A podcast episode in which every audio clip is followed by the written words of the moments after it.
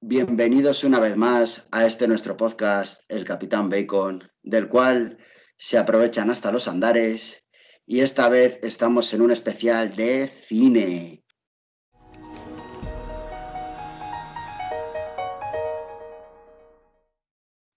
Y como siempre, en el ring de la esquina derecha, con calzón azul, tenemos a Carambola Chambers. Hola a todos, capitanes. Aquí estoy en el ring para enfrentarme a Toro Salvaje, nunca mejor dicho hoy. Y en el ring izquierdo tenemos con calzón rojo a Finius Magnificus. A mí no me gusta eso de capitanes, ¿eh? Yo prefiero baconers. O tocineters, que también Tocineters, tocineters. es bueno. Como veo, ya han empezado los golpes. y yo, como siempre, soy el puto rosa, el mediador que menos media de todo el mundo. Así que menos los golpes bajos, todo está permitido. Entonces vamos a dar paso y que empiece golpeando Carambola Chambers. Pues empiezo planteándose una pregunta que me surgió en nuestro propio podcast, o sea que para que veáis que esto es muy dinámico, mientras estaba hablando el señor Rosa sobre la purga, eh, me surgió a mí la pregunta, que creo que es un tema que puede dar bastante recorrido, de hablar de películas que tienen una buena premisa y una mala ejecución. Es decir, empiezas a ver una película o lees su argumento, te pones en antecedentes y ves que dices, joder, me puede gustar, tiene buena pinta, pues el argumento pinta bien, pero luego, sin embargo, pues se desinfla, te decepciona y no todo lo que prometía, pues al final no logra conseguirlo. Entonces, yo mientras os las vais pensando las vuestras, os voy a plantar las mías, lo voy a intentar hacer sin spoilers, que es importante por si surge y queréis o quieren nuestros tocineters ver alguna de ellas. Entonces voy a intentarlo pues resumir y plantearos, yo voy a poner tres de ellos, una es una serie y voy a intentar ser breve y lo máximo, y resumirlo lo máximo posible. Entonces, la primera, eh, la que surgió, y además yo puse el mismo ejemplo cuando se habló del tema, la película de la caja, que así básicamente el argumento es que se presenta en tu caso un hombre con una caja y te dice que si pulsas el botón te llevan, no sé si era un millón de dólares y muere una persona aleatoriamente. Entonces, es muy buena intención, tiene muy buena premisa, pero luego eh, de la película, de lo que es el desarrollo, eh, nefasto. No lo llevan por unos derroteros que no, ni pies ni cabeza, bueno, ni pies ni cabeza no, lo intentan justificar, lo llevan por unos, unas situaciones que a mí personalmente no me gustan. Entonces, para mí ese sería el primer ejemplo.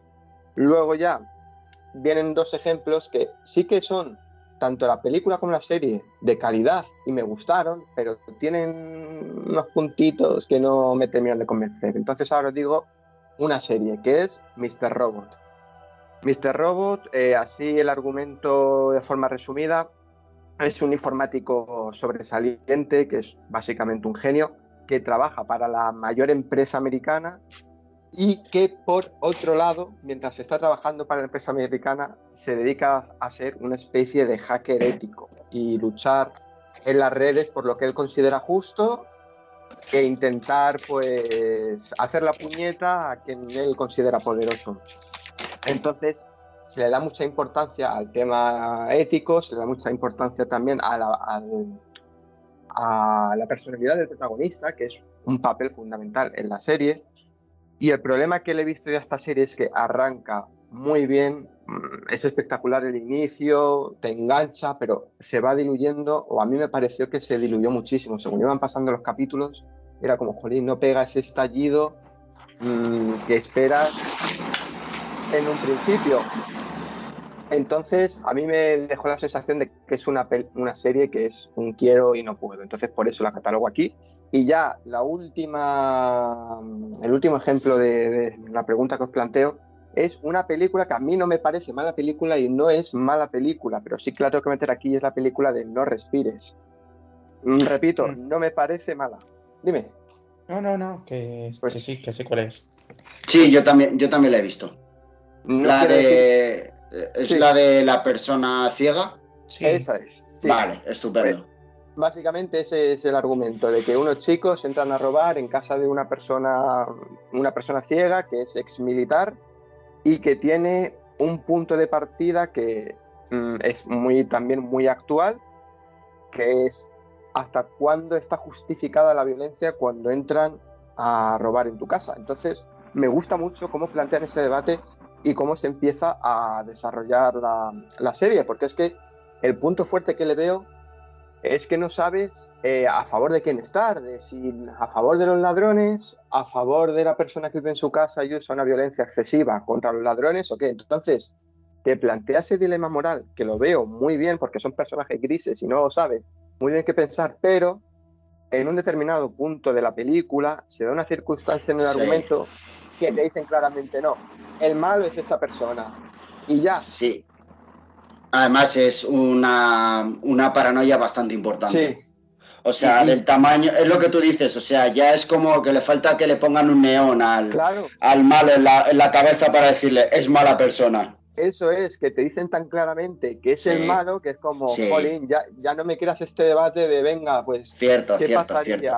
¿A favor de quién estoy? No, ya te dicen, esta persona es el malo porque ha hecho esta barbaridad. Entonces, por eso la meto aquí, sin decir que es una mala película, porque a mí me entretuvo bastante y me pareció buena, pero ese detalle no me gustó nada. Así que esos son mis tres, mis tres ejemplos. Así que el siguiente, si le quiere dar. Pues venga, que golpee Phineas con la suya. Vale, a mí se me ha venido a la cabeza eh, In Time, Oh, eh, con Justin Timberlake. ¿La, la habéis visto? sí, Eh, la de que tienen un tiempo para pagar y cuando se- que lo tienen en el brazo y cuando el Sí, tiempo en la cuenta atrás llega a cero mueren, ¿no? Efectivamente. Que eh, Matt, Matt Bomer es el que le, le dona un mogollón de tiempo, etcétera, etcétera, que funciona por como por un sistema de castas la sociedad y tal, ¿no? Eso es. Eh, Es una película futurista y, y ya lo único que, que- o sea, el dinero se ha convertido en, en el tiempo, es lo único que tiene valor, el tiempo que tienes de vida. Y cuanto, pues, cuanto más tengas, pues mejor. Y a mí me pareció muy interesante, pero y Ti- Justin Timberlake no me parece que esté del todo mal, me parece que cumple, pero eh, Amanda Siegfried, que es la, la que está junto a él, no, no me gustó nada. Eh, ya no solo de por las actuaciones, porque meten ahí el concepto de los policías del tiempo, porque cuando matabas a una persona te quedabas con su tiempo y se empieza a convertir todo en una, en una película de persecución, correpilla, que no, que no me gusta nada. O sea, ya se convierte en una película muy genérica cuando el argumento era, era muy bueno. Tenías ahí la cosa del tiempo y, y al final lo desvirtúas un poco con, convirtiéndolo en algo típico, típico.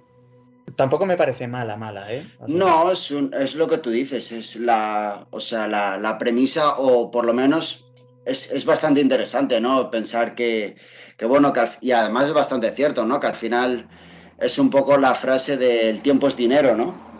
oro, sí. Ento- entonces, sí, el tiempo es oro, perdón. Entonces, sí, es, la verdad que es interesante, pero sí que es verdad que a lo mejor por intentar hacer una peli un poco así blockbuster, se Hombre, queda un poco, ya se queda un a poco a medio caminos. Al poner a Justin Timberlake de protagonista ya se te Sí. ven las costuras, claro. Pero es lo que tú dices, no es lo que más desluce de toda la No, película. no, no, para ¿eh? nada, no, no, no es lo peor de la película.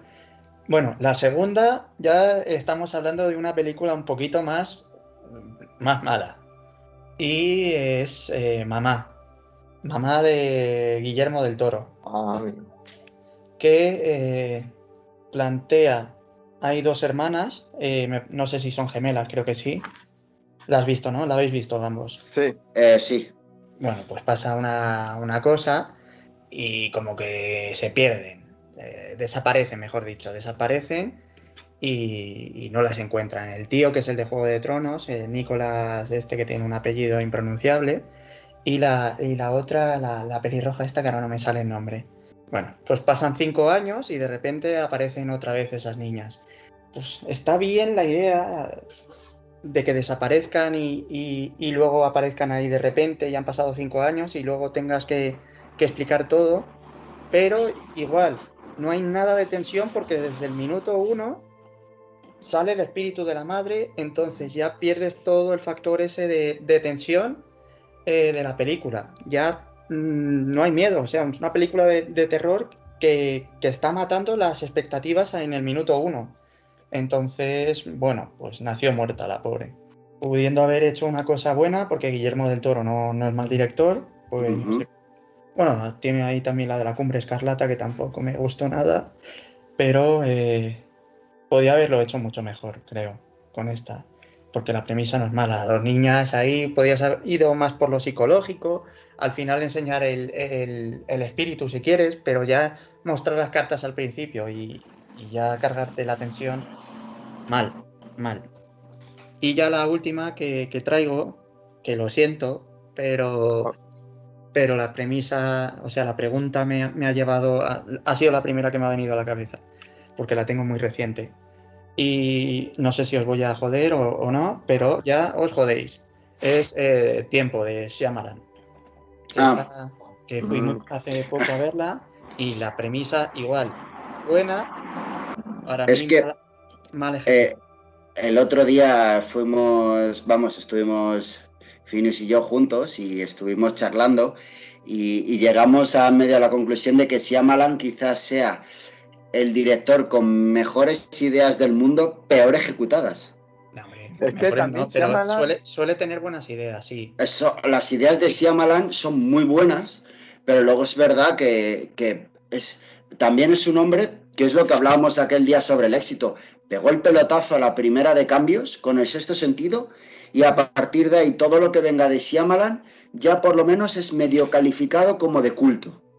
Sí, eh, es un tío que cualquier película que hace normalmente, por lo menos económicamente, lo peta. Y, tiene, premisas muy buenas, pero es que luego las ejecuciones flojean bastante. No, no quiero decir nada del argumento porque la querréis ver, pero eh, igual os gusta, ¿eh? No, para mí no es una mala película, para nada. Pero no. Tenía una idea muy buena, que no es suya, no es, viene de un cómic, pero eh, la, en la película no tiene nada que ver con el cómic, hay, cosas distintas. Y nada, para mí no, no, está bien ejecutado, habrá otra gente que piense que sí, pero tiene sus fallos. No os voy a decir nada de qué creo que es para no arruinaros más la experiencia y que podáis seguir eh, más o menos libres de prejuicios. Entonces, pues se agradece. Esas han sido mis tres películas. Diría también enemigos públicos, así que me venga a la cabeza de que era de acerca de John Dilling, creo que se llama, que era un mafioso que hizo Johnny Depp y bueno, pues en principio suena, joder, una peli de mafiosos ahí, un tostón, y dices, joder, una peli de mafiosos y la haces aburrida, rollo Scorsese con, con, la, con el irlandés. No, yo esas cosas no paso por ahí. Eh, vale, pues ahora voy a ir con las mías. La verdad que yo voy, o sea, seguramente cuando acabe, cuando acabe la grabación diga, hostia puta, me acabo de acordar de una peli que me pareció que la idea era cojonuda, tal, no sé qué, y no la he metido. O sea, yo la verdad que voy un poco a pelo, aquí voy improvisando. Así que, que se me vengan a la cabeza. Eh, la primera que se me viene a la cabeza quizás sea eh, Ash de Jordan Peele o sea, nosotros la hemos visto todos. Sí. Al fin y al cabo, pues lo típico, aunque sea muy del género Blake, Blake Exploitation, tal, que, bueno, no soy muy partidario, pero eh, al final, eh, pues una familia que va a una casa de vacaciones y de repente se encuentra con, con sus dobles. Y ya, pues a partir de ahí, los dobles ves que les están intentando asesinar porque bueno, pues, pues luego ya lo que va desarrollando durante toda la película. Pero vamos, me pareció que la idea en, plan de es buena, pero luego el desarrollo de la película y hay ciertos eventos que salen en la película que no me, no me terminan de enganchar. Eh, no digo que sea una mala película, simplemente a mí no me, a mí no me gustó. A mí tampoco, ¿eh? Nada, además, nada. además, yo... Sí, sí, di, di. No, que tenía el antecedente de, del anterior. Que, Exacto. Ah, venía, de Déjame salir.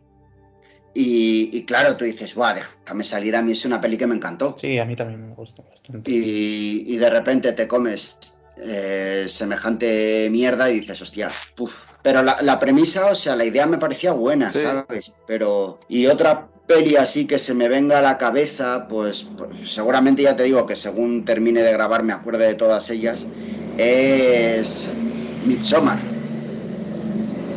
Espera, le repito que estaba pasando una Harley Davidson y no sé si me ha escuchado.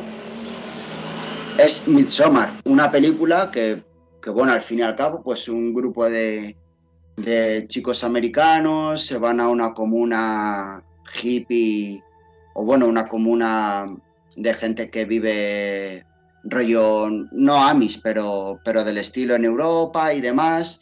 Y bueno, pues ellos tienen sus tradiciones y tal, y les van pasando pues una serie de cosas, pero mmm, no, lo siento mucho, me pareció una película que la idea era buena, es muy pretenciosa, pero sin embargo tenemos en el lado opuesto, que es la película de, de Wickerman, que es una película en la cual la premisa es medianamente parecida, pero sin embargo la ejecución me pareció totalmente brillante. En esa película el terror es psicológico y, a mí sí que es verdad que logró infundirme ese terror, pero sin embargo Midsommar me parecieron dos horas o dos horas y media de, de, película insufrible y, y alargamiento de, de dolor innecesario, la verdad. Y así no sé cómo lo veréis vosotros, la verdad. A mí me pareció un ladrillo también, Midsommar. Un ladrillo. O sea, porque la premisa me parece buena, o sea, vas a... Aparte del plagio. Eh, claro, claro, es que no quería llamarlo plagio, pero a mí me parece un plagio de The Wicker Man, no sé si lo habéis visto vosotros. Sí. Eh, pero tú has visto la de Nicolas Cage, ¿no? No, he visto la de Christopher Lee. Christopher Lee, vale, pues sí, efectivamente es un plagio. O sea, el argumento es básicamente lo mismo, pero Wicker Man está muy bien hecha y Midsommar es un tostón impresionante. Y así que se me vengan a la cabeza buenas premisas, malas ejecuciones, pues ya te digo que seguramente luego se me ocurran mil, pero, pero ahora mismo ya me he quedado seco de ideas. Así que si no tenéis nada más que aportar, eh, dejamos que golpee Finius. Pues como queráis, si queréis os doy un, un crochet ahí a la barbilla, al mentón. Pues venga, suelta el gancho. Vale. Pues yo lo que tengo eh, preparado es preguntaros acerca de vuestros cinco directores favoritos y que de cada uno de ellos me digáis cuál es vuestra película favorita. Y podéis utilizar tanto el director, si queréis explayaros en su carrera, porque me gusta por esto, esto y esto, o la película, pues me gusta por esto, esto y esto. Y bueno, pues ya, ya que Carambola nos ha comentado que, que ya tenemos Twitter oficial, pues eh, tiramos la pregunta también a, la gente que nos siga por Twitter, que serán pocos, pero que nos importan, que sepan que están en nuestro corazón. Y es que, ellos también nos hagan sus listas de cinco directores favoritos con película favorita de cada uno.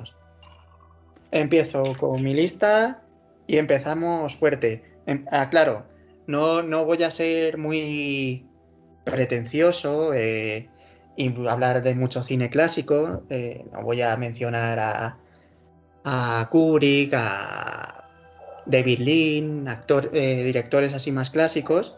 Los voy a coger más contemporáneos para que, bueno, pues creo que todos los que voy a nombrar los conocéis, o sea que no, para que no haya problema con eso. Hitchcock, una cosa así.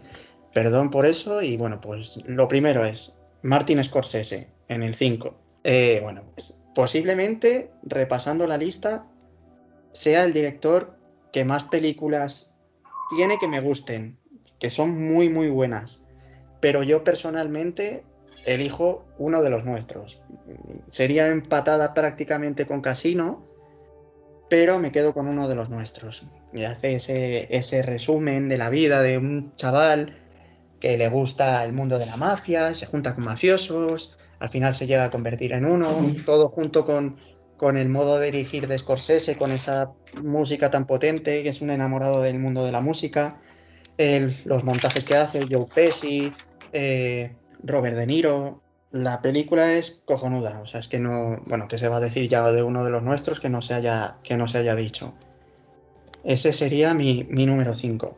En el número 4, eh, Darren Aronofsky. Y podría ser madre, podría ser madre, pero no lo es. Cisne Negro. Cisne Negro me parece una película brutal. Eh, todo lo que es el concepto ese de el cisne blanco, el cisne negro, la, dualidad que hay en, la, en cada persona acerca del bien y el mal, aparte de que puedas tener problemas mentales, que eso ya, ya es distinto, pero un uso, un uso de, la música igual, brutal, el montaje, sobre todo al final de la película, ya Aronofsky en, en Requiem por un sueño, el, montador es una, locura el, montaje, y aquí en Cisne Negro igual, un clímax final de la película sin parar, sin parar, no te da tiempo a respirar. Genial. Luego, y aquí con este director me espero. Me, espero opiniones divididas aquí. ¿Te vamos a hatear? Eh, creo que sí. Bueno. No es otro que Christopher Nolan. Sí, aquí vamos a tirar hate del bueno. Que, que bueno, pues Christopher Nolan. Obviamente ninguno de los directores merece presentación, ya se les conoce. Y Christopher Nolan, bueno, pues la trilogía de Batman, ya llevándolo a otro, a otro nivel, Memento en sus inicios, con, guion de su hermano, eh, Tenet, de las últimas, Dunkerque, que a mí me sacó un poquito más de, lo típico de Christopher Nolan, pero eh, bueno, pues una buena película. Eh, y bueno, yo como no podía ser otra, ya que es mi película favorita, tiene que ser Memento, Memento de, Christopher Nolan que eh, en este caso lo que representa Memento o quiere enseñarnos es un tío que no tiene, que no puede crear nuevos recuerdos. Entonces te lo ponen ahí y tú te sientes perdido como él. ¿De dónde viene esta escena y a dónde va? O sea, ¿qué es lo que ha pasado antes de, antes de, esto? ¿Por qué, ¿Por qué, aparece aquí? ¿Por qué estoy borracho? Como dice él.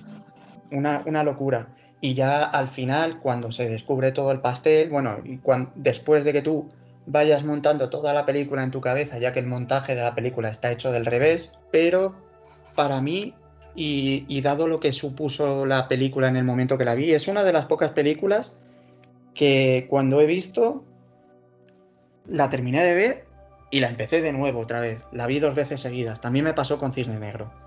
Eh, yo creo que han sido las dos únicas pelis que, he hecho eso, que acaba la película y otra vez a verla porque no lo podía asimilar, no, no, me, había gustado tanto que necesitaba más de eso, o sea, para que se me metiese bien en vena.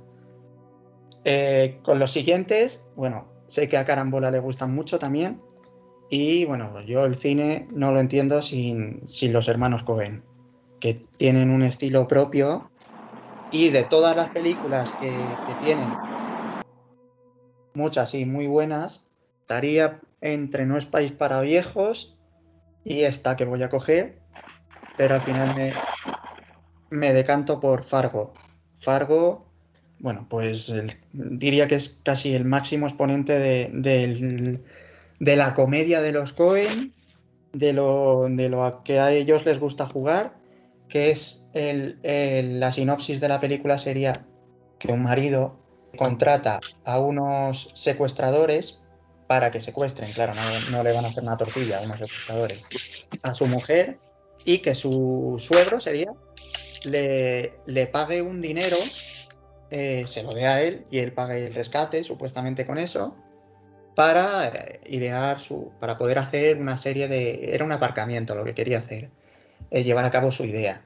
Y entonces, bueno, pues los Cohen hasta el límite, si algo puede salir mal, no es que salga mal, es que sale peor. muy bizarro, el gran Steve Buscemi, Peter Stormare, actores que están geniales en esta película y una policía embarazada que, que lleva el caso, todo muy surrealístico que diría Mino Rayola. Muy eh, Cohen. Sí, muy Cohen. Yo creo que es la película más Cohen de, los Cohen. Hombre, has dejado fuera a Gran Lebowski, palabras mayores. Ya, ya. Pero ni siquiera, o sea, para mí la, la dicotomía era con, era con No es país para viejos, que me pareció impresionante también. Pero sí, eh, creo que de los Cohen no hay, no hay ninguna película que, que no me guste. Hay alguna que, que, flojea un poquito más, pero aún así me, me, gustan. Bueno, todos los directores que estoy nombrando me gustan, por eso están aquí en, en la lista. Y el último, que ya os podéis esperar cuál es, y me juego ambas manos porque lo vais a meter vosotros también. No sé si la misma película, pero meteréis al director. Seguro, porque ya sé cuál vas a decir. Sí, es Tarantino, obviamente. Hombre. Porque Tarantino es mucho Tarantino y porque Pulp Fiction es mucho Pulp Fiction. Y bueno, pues la película Pulp por, eh, por, por bueno, es que qué decir de, de Pulp Fiction es perfecta aunque también hay muchos críticos que se meten con ella porque dicen que no tiene, que no tiene un guion. Y bueno, a veces, a veces no hace falta. Sí que tiene un guion, obviamente. Cuando dicen que no tiene un guion es porque juegan contigo un poco con, con lo del maletín y al final eso queda en nada, pero no es, no es así. Tiene, tiene su guion, pero la historia también es, es tan loca. Hay una violencia tan bien usada, porque realmente tampoco es que haya tanta violencia en la película, lo que pasa es que está muy bien usada, en qué momentos está usada y en la justa medida para que te parezca que ha sido violenta, además explícita, pero eh, el otro día mismamente vimos el Escuadrón Suicida y bueno, mm, ¿dónde, dónde va a parar? No solo, no todo es estar enseñando a gente continuamente muriendo, sino saber cuándo enseñarlo y cómo enseñarlo. Te puedes montar una escena con Bruce Willis y el otro eh, en el y Rhames en un sótano de una casa, eh, bueno, de, una tienda, perdón, y tenerla ahí, la escena poco a poco, poco a poco, macerando, y que al final estalle todo en, en una locura sádica eh, y empapándole de gasolina para, para que todo sea brutal. Y Tarantino, bueno, pues un poco en, en, casi todas las películas sabe bastante bien usar la, la, violencia. Y esas han sido mis cinco películas y directores. No sé quién se quiere, quién quiere saltar al, al ruedo ahora. Como queráis. Venga, pégale tu carambola, que yo me voy a explayar, yo me voy a explayar un poquito más. Venga, pues yo empiezo, a ver, sí, empiezo también como Phineas, de un orden de menor a mayor, y entonces, en el puesto quinto, aquí tengo un dilema muy grande porque es un director que probablemente a lo mejor el 70-80% de sus películas no me gustan, pero que sin embargo tiene una que para mí está en mi top 3 de películas favoritas, es Tim Burton. De Tim Burton no me gusta Eduardo Manos Tijeras, no me gusta la de Charlie, no me gusta La novia cadáver, o sea, no hay más películas que no me gustan que me gustan. Vas, vas, a, ir a, la, vas, a, ir a, vas a ir a la hoguera, ¿eh? que lo sepas. O sea, vas a ir a la hoguera por mi parte, estás, estás muerto y enterrado para mí, ¿eh? Manos tijeras, es, eso es pecado. Esa película es, esa película es pecado, efectivamente, decir que no te gusta. Pero bueno, cada uno sí, es sí. como es. Para no, no termino, no. no. termino de convencerme, pero es que tiene Tim Burton Big Fish, que para mí Big Fish es eso, es eh, de mis tres películas favoritas, porque es, yo siempre le he dicho que Big Fish es terminar de verle y decir, qué película más bonita he visto. Y eso me ha pasado con poquísimas películas, aparte de ser mejor, peor. Es decir, una película que es muy bonita, es un cuento y me gustó muchísimo. Sí que es verdad que últimamente eh, Tim Burton, las películas nuevas que ha hecho, entonces voy a ir más a la hoguera todavía, porque esas me han convencido un poquito más. La de Miss Peregrine, la que hizo con Christoph Waltz, la de Behind también me, me, convenció, pero sobre todo Big Fish. Entonces, por eso le meto en el, en el puesto quinto. Puesto cuarto. Eh, aquí de sobra conocéis que me gusta el suspense, el género policíaco, entonces tenía que meter a David Fincher. Y de David, de David Fincher no me voy a quedar con ninguna película, me quedo con la serie Mindhunter, que es la historia de cómo en el FBI se empieza a usar la psicología para detener a los asesinos en serie y cómo a través de conocerles pues les empiezan a, a pillar.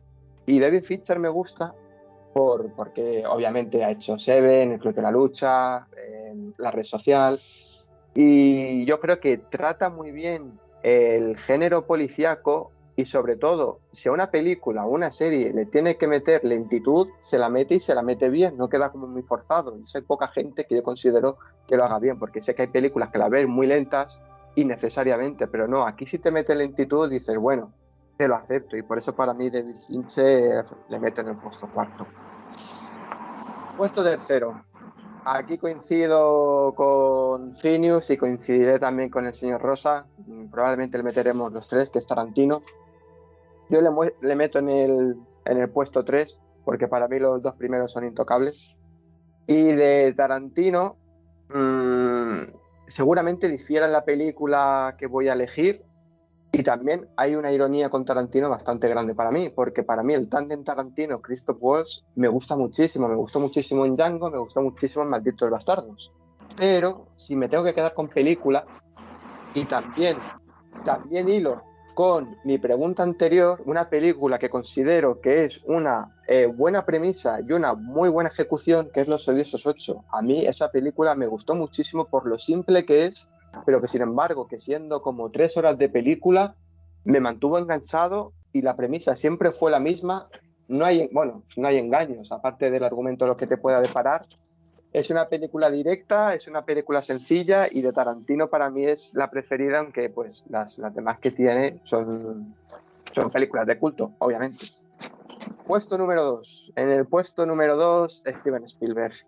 Que de Steven Spielberg no me voy a explayar mucho porque Steven Spielberg tiene Indiana Jones, tiene T, tiene Viaje al Futuro, pero Steven Spielberg tiene la lista de Schindler, que esa película, eh, vamos, es que es grande en todos los sentidos, es que tiene todo. Entonces, eh, exactamente, es un 10 en todos los aspectos. Y sobre todo, para mí deja una de las frases del cine que está sacada del Talmud, la frase de quien salva una vida salva al mundo entero, que además está usada en la parte que está usada de la película, que se la dice Ben Kingsley a Liam Neeson, y ya empieza a desembocar con el final de la película y es como una explosión de, de sensaciones y de sentimientos, cómo se usa esa frase en la película, en el final, y cómo se viene abajo Liam Neeson y empieza pues, a sacar. Sí, sí, sí, a sacar todo lo que tiene dentro. Es una de las frases del cine y por eso Steven Spielberg con su lista tiene que estar. Y en el puesto número uno, como bien ha anticipado Phineas, yo para mí me quedo con los Cohen, porque me gusta, los Cohen me gusta lo antiguo, me gusta lo nuevo, o sea, me gusta todo. Y con los Cohen también tengo otra ironía, que Mm, casi todas sus películas me gustan y me parecen muy buenas, pero sí que es verdad que tengo muy claro cuál es mi película favorita de ellos, que no es otra que Oh Brother. Oh Brother es eh, para mí otro día de película por el sonido, por el argumento, por la fotografía, por la metáfora, por la historia. Es una película así, pues, mm, de hora y media, si llega, pero es muy, vamos, cortita, eh, viendo los tiempos que corren. Una película también directa, que tiene un humor muy de los Cohen, tiene una historia. No quiero spoiler para que la gente se la vea y sepa de lo que habla, pero es un clásico griego llevado a la Gran Depresión Americana y cómo hilan y cómo usan eh, lo que pasa en ese clásico griego en, en, Estados Unidos es también muy humor Cohen. Entonces, para mí, O Brother es la película favorita de mis directores favoritos. Y esos son mis cinco. Pues muy bien. Entonces voy yo ahora con los míos.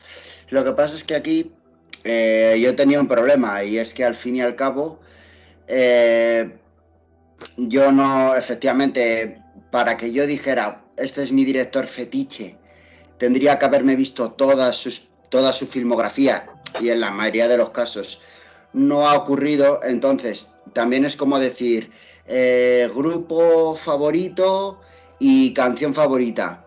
Entonces para mí se me, se me hacía bastante complicado elegir un director y una película. Entonces yo lo he hecho un poquito más plural y he escogido de todos los continentes menos del africano directores y películas. Eh, del continente africano no puedo elegir nada puesto que no, no he visto cine africano, lo siento, eh, por la audiencia africana. No, no es por nada, sino que no, no sé. Tranquilo, no, no tenemos espectadores africanos. Bueno, pero. De momento. Pero eh, pues yo lo he hecho por, por continentes y por cada continente he escogido cuatro directores y de esos directores, pues el que más me guste y la película que más me guste. Ah, bueno, pues mira, es buena idea. El próximo voy a hacer yo esa pregunta.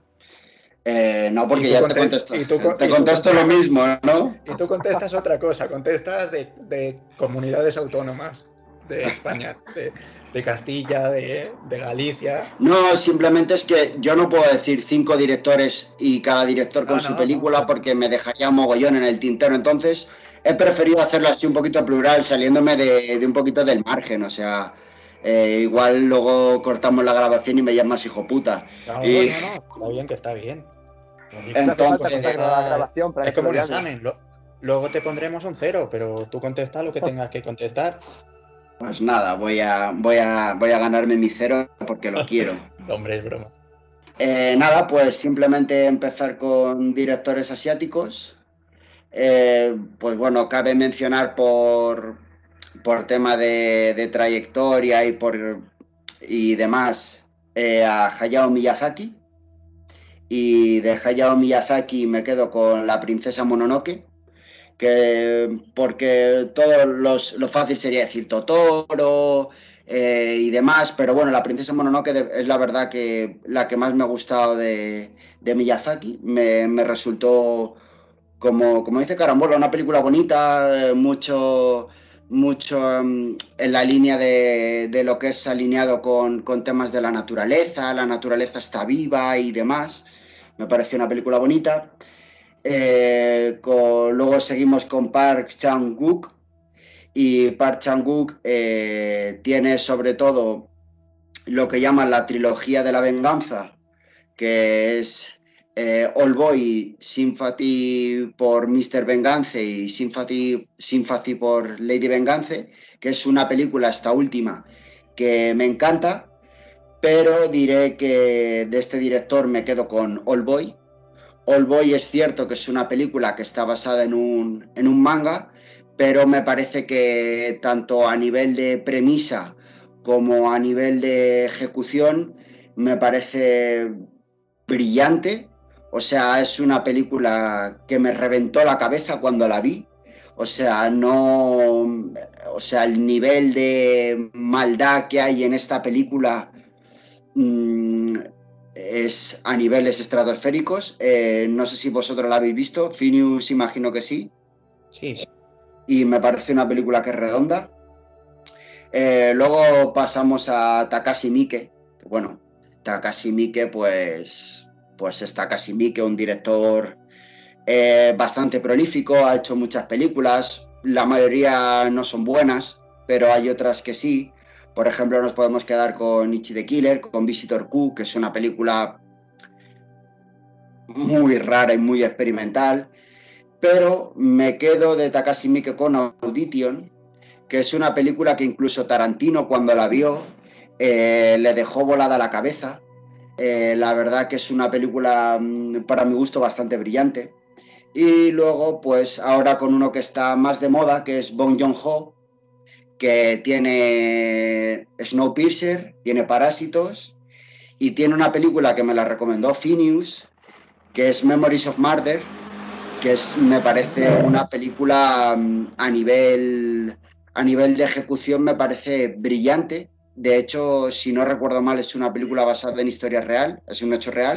sí. Y sobre todo el final me dejó, me dejó bastante impactado, no sé, me parece, me parece brillante esa película. Y de todos estos directores me quedo con Park Chan-wook y me quedo con All Boy. All Boy es una película que siempre la recomiendo. La versión, la versión coreana, por supuesto, no la, no la americana con, con el bueno de, Thanos. Y me parece una película impresionante. Luego pasamos a los americanos. Los americanos me ha parecido justicia dividir entre angloparlantes e hispano, hispanohablantes.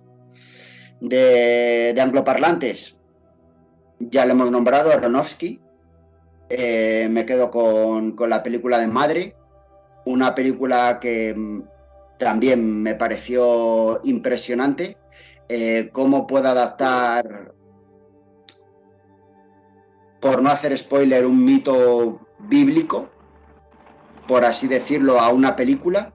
Eh, también me parece que tanto, tanto a nivel actoral con Bardem, Jennifer Lawrence y el otro es eh, George Harris, no, ¿cómo, ¿cómo, es? Bueno, esto córtalo, ¿cómo es, el, ¿cómo es el otro actor de Madrid? El escritor que va a casa de, de Bardem y demás. ¿Tim Harris? El de Dolor y Dinero. Mm. ¿Sabes quién te digo? No. Espera. ¿Es Harris? Es Harris, efectivamente. Lo de Harris. Sí, sí, sí pues me parece que Harris a nivel actoral está impresionante, aunque bueno, también Aronofsky efectivamente tiene Cisne Negro, Requiem por un sueño, El Luchador, que es una película que a mí me, me gustó bastante. Luego me quedo con, también con Scorsese, con uno de los nuestros. De Spielberg me quedo con Tiburón. Eh, también para hacer un poco de justicia, claro, te quedas en el tintero muchos, pero yo también diría aquí, me voy a explayar un poquito más, diría Wes Craven con La Cosa, diría a Clint Eastwood con Gran Torino. Y por supuesto con Tarantino y Pulp Fiction. Luego dentro de los hispanohablantes eh, tenemos, esto es un poco tramposo porque es un director de cine argentino, aunque la mayoría de, su trayectoria la basa en Francia, que es Gaspar Noé, y me quedaría en Solo contra Todos. Guillermo del Toro, que es verdad que no llega a ser director fetiche, pero sí que es verdad que sus películas me suelen gustar. Y hay una de ellas que es bastante reciente, que es Historias de miedo para contar en la oscuridad, que pues es como las típicas tres historias de cine adolescente de los años 80, que la verdad me, me sorprendió gratamente porque últimamente lo que suelen hacer en el cine de terror no me llamó mucho la atención, por esta película sí que me gustó. Eh, también tenemos que hablar de, de Cuarón, y de Cuarón me quedo con Y tu mamá también, una película en la que sale uno de mis actores favoritos, que es Gael García Bernal, también sale Malibel Verdú porque es una coproducción hispano-mexicana y una película pues que cuenta la historia de, dos adolescentes que se van de viaje con, con lo que ahora se llamaría una MILF y pues la interrelación que se crea entre ellos se basa mucho en la amistad y sobre todo el final de la película eh, se basa tristemente en lo que acaban muchas de las amistades y el director hispanohablante que más me suele gustar y, creo que es el que mejor calidad tiene, americano, es Iñárritu. Y en Iñárritu me quedo con Amores Perros, pues una película también que me pareció, me pareció sublime, también con Gael García Bernal. Es una coproducción también hispano-mexicana, si no recuerdo mal, o por lo menos sale una actriz española. Y bueno, una película que igual son tres historias que luego, que luego confluyen en una. Y la verdad que esas, esas películas de esa temática de tres historias que luego acaban confluyendo en una, me, gustan, me gustan bastante. Iñárritu luego también pues tiene muchas, tiene por ejemplo Birdman, pero, pero bueno, en fin. Eh, prefiero Amores Perros, que además es de las primeras que tiene y es donde se nota el, el sello de calidad. En directores europeos, pues aquí vamos a tirar un poquito más por los clásicos. Vamos a tirar contra Hitchcock. Y de Hitchcock diré que es La Soga, mi película favorita. dos amigos que matan a un tercero, le meten en un baúl y para recrearse en ello eh, invitan a la familia del asesinado a comer y, por ejemplo, le dan unos libros atados en una soga, que es con la soga con la que le han ahorcado. Eh, la mesa que ponen o que preparan para el picoteo es el baúl donde está metido el cuerpo de su hijo. Eh, una película bastante macabra, además es una película que está rodada solo en una habitación, que a mí esas películas me encantan porque al final no tienes que estar pendiente nada más que de la acción que está ocurriendo, no tienes que estar pensando en un decorado, no tienes que estar cambiando, no tienes que estar pendiente de un cambio de, de escenario, simplemente es la acción cuando está transcurriendo, me encanta. Luego también diré a Kubrick con La Naranja Mecánica, una película que no necesita argumentación porque, bueno, creo que todo el mundo la ha visto. Eh, por meter un director español, un director mío fetiche, aunque últimamente haya perdido bastante, bastante fuelle, meto a Alex de la Iglesia con El Día de la Bestia. Una película bastante, o sea, que es acción en todo momento, acción bastante delirante, bastante surrealista, porque es un cura que, que cree haber encontrado el día del apocalipsis, el día que van a hacer el anticristo, y viene a Madrid y se hace amigo de Santiago Segura, que es un heavy drogadicto, y se dedican a, intentar investigar la llegada del anticristo.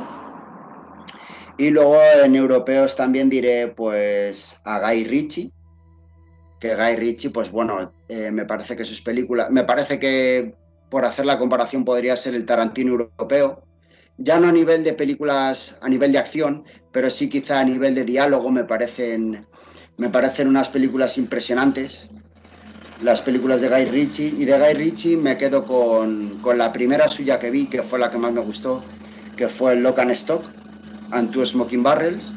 Y luego, por decir un director de Oceanía u oceánico, eh, nombraremos a Peter Jackson.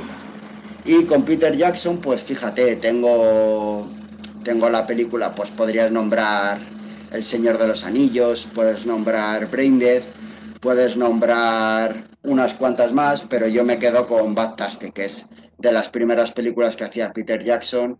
Eh, película gore, película surrealista, película de serie B, pero es que a mí ese cine me, me cautiva. Entonces, por hacer el resumen en asiáticos, me, me quedo con Park Chung-wook, con El Boy, en americanos angloparlantes me quedo con Tarantino y Pulp Fiction. En hispanohablantes me quedo con Iñárritu y Amores Perros. Y en europeos me quedo con Hitchcock y La Soga.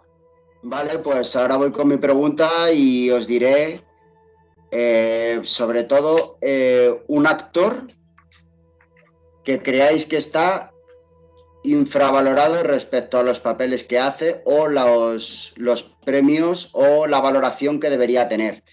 Y el mío siempre he pensado que hay un actor bastante infravalorado, que es Brian Cranston. Un actor que me parece bastante sublime, pero que creo que podría tener papeles de más, aunque es verdad que ha estado incluso nominado al Oscar, pero creo que ese hombre podría tener papeles de mucha entidad y creo que podría dar mejores, hacer mejores papeles o eh, aspirar a algo más dentro de lo que es el cine y la televisión.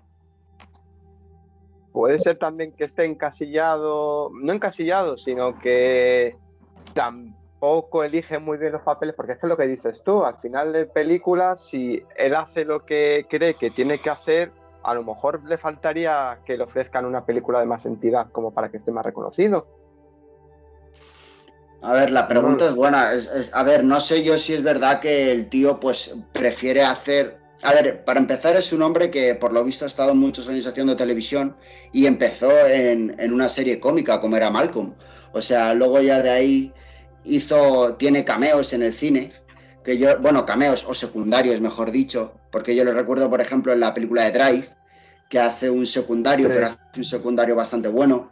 Luego también en Breaking Bad, obviamente se salió y yo pensé que en Breaking Bad le iba a servir para dar el salto ya a papeles, papeles gordos dentro del cine, pero sin embargo eh, no deja de ser como un secundario, un secundario bueno, pero nunca llega a ser un protagonista que, que digas tiene mucho peso dentro de una película. Y yo creo que ese hombre es demasiado versátil y tiene demasiado talento como para que se, se, le ofrezcan mejores papeles. Pero es lo que puede ser lo que tú dices, que a lo mejor él elige sus papeles y por eso a lo mejor él rechaza a otros y por eso no tiene más, más reconocimiento o papeles de mayor peso. Puede ser, puede ser. Eso ya es cuestión suya. Vale, pues venga, sigo yo, que aquí lo tengo súper claro. Eh, Jack Gyllenhaal. Jake Gyllenhaal, vamos, eh, para mí ha hecho papelones, sí que se le ha dado el peso en las películas con Brokeback Mountain, con Nightcrawler, eh, ¿qué más de Jake? Donnie Arco, obviamente, pero... Eh, Las posibles vidas de Mr. Nobody es Jake Gyllenhaal. No, es Eh, Jared no, es Jared Leto. Es Jared Leto. Vale, Enemy. Enemy sí es Jake Gyllenhaal, ¿no? Sí. Vale. Es que siempre les confundo a Leto con Gyllenhaal, no sé por qué, tío. Y se me está quedando una... eh, ah, eh, Prisoners, que no me salía, que Ah, también qué, ahí... qué bu- eh, qué buena con, con Hugh Ah, Jackman. sí. Sí, sí, sí.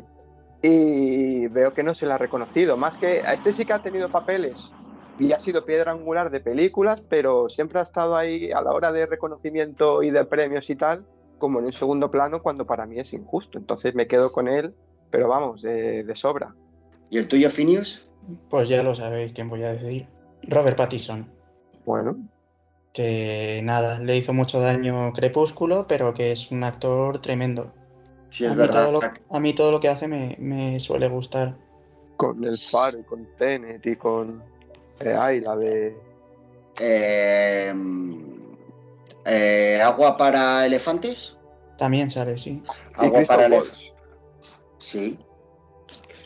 Y Ay, bueno, yo, de- y, y yo voy a meter una cuña que, que no sé si Carambola, por ejemplo, estará de acuerdo conmigo, que lo hablaba el otro día con, con Phineas, y es Daniel Radcliffe.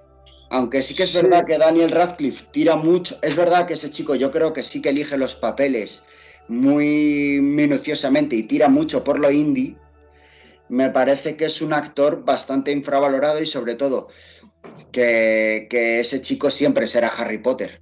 Sí. Como Elijah Wood siempre será Frodo. Sí, pero es que el tema es que eh, Elijah Wood, antes de hacer El Señor de los Anillos, ya había hecho bastante cine ese chico. Sí, pero también tenía que tendría 20 años cuando hizo El Señor de los Anillos y este pues era un niño, claro. La, primer- la primera película que yo recuerdo de Elijah Wood es El Buen Hijo, con Macaulay Macaulay Culkin. Sí. Eso es. Me- de hecho, me parece un- bastante buena película. Eh, pero claro, Daniel Radcliffe es un chaval que, que le has visto crecer literalmente haciendo de Harry Potter, pero luego sí que es verdad que, que es un chico que no me parece nada mal actor, pero claro, siempre será, siempre será Harry Potter. Entonces, claro, la pregunta de actor infravalorado o actor encasillado, porque luego también hablando de Brian Cranston, Brian Cranston siempre va a ser o el padre de Malcolm o Walter White, Sí. siempre. O sea, tú Básicamente. ca- cada vez que ves a Brian Cranston dices, es Walter White. Y no sé si alguno más que se os venga a la mente. Yo es que siempre he pensado en Jake Gyllenhaal como infravalorado, o sea que no me salgo de ahí. Había uno que yo siempre pensé que estaba infravalorado hasta que pegó el petardazo, era Matthew McConaughey. Es que También hacía pelis, hacía Hacía pelis pelis malas. muy, muy malas, sí. Sí, sí, sí. Hacía pelis muy malas, eso. pero en cuanto que le empezaron a ofrecer papeles buenos, el tío demostró lo que valía, ¿eh? Jared Leto también es el secundario de oro, pero nunca, nunca ha llegado a más, quizá. Pero Jared Leto es muy bueno. Jared- Y, por eso, y tiene, y tiene hasta un Oscar, o sea que. sí, pero tiene un Oscar como secundario. Sí. En Dallas Buyers Club, si no recuerdo mal. Mm.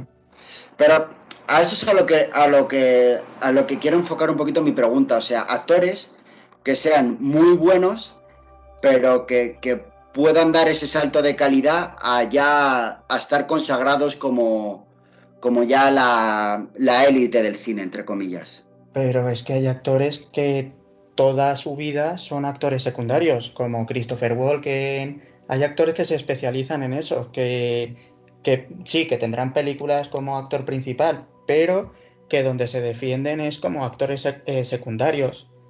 Sí, también, bueno, el, actor secundario de oro siempre fue Tim Curry. O eso decían. Bueno, Tim Curry. El este, Kevin Bacon. Kevin Bacon es, es un ejemplo claro. Kevin Bacon sale en todo.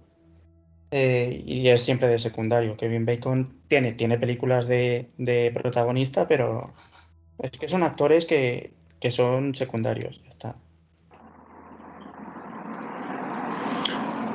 Bueno, pues si no hay nada más que añadir, Pues no. Pues vamos Yo- dando por damos, vamos dando por concluido el combate. Esta vez he perdido yo por bocazas. Así que Así que nada, pedirle perdón a la audiencia por salirme del tema y, y que no volverá a pasar. Mira que lo he dicho antes de empezar la grabación que no iba a volver a pasar, pero ha pasado. Así que nada, un saludo y nos vemos en la siguiente entrega. Adiós, Venga.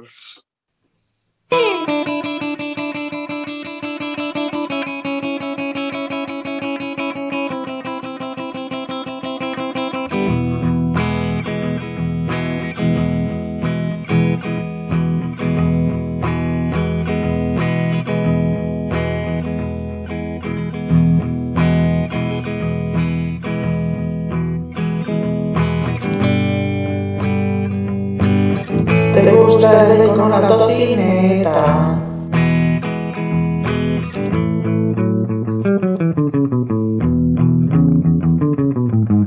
Capitán Bacon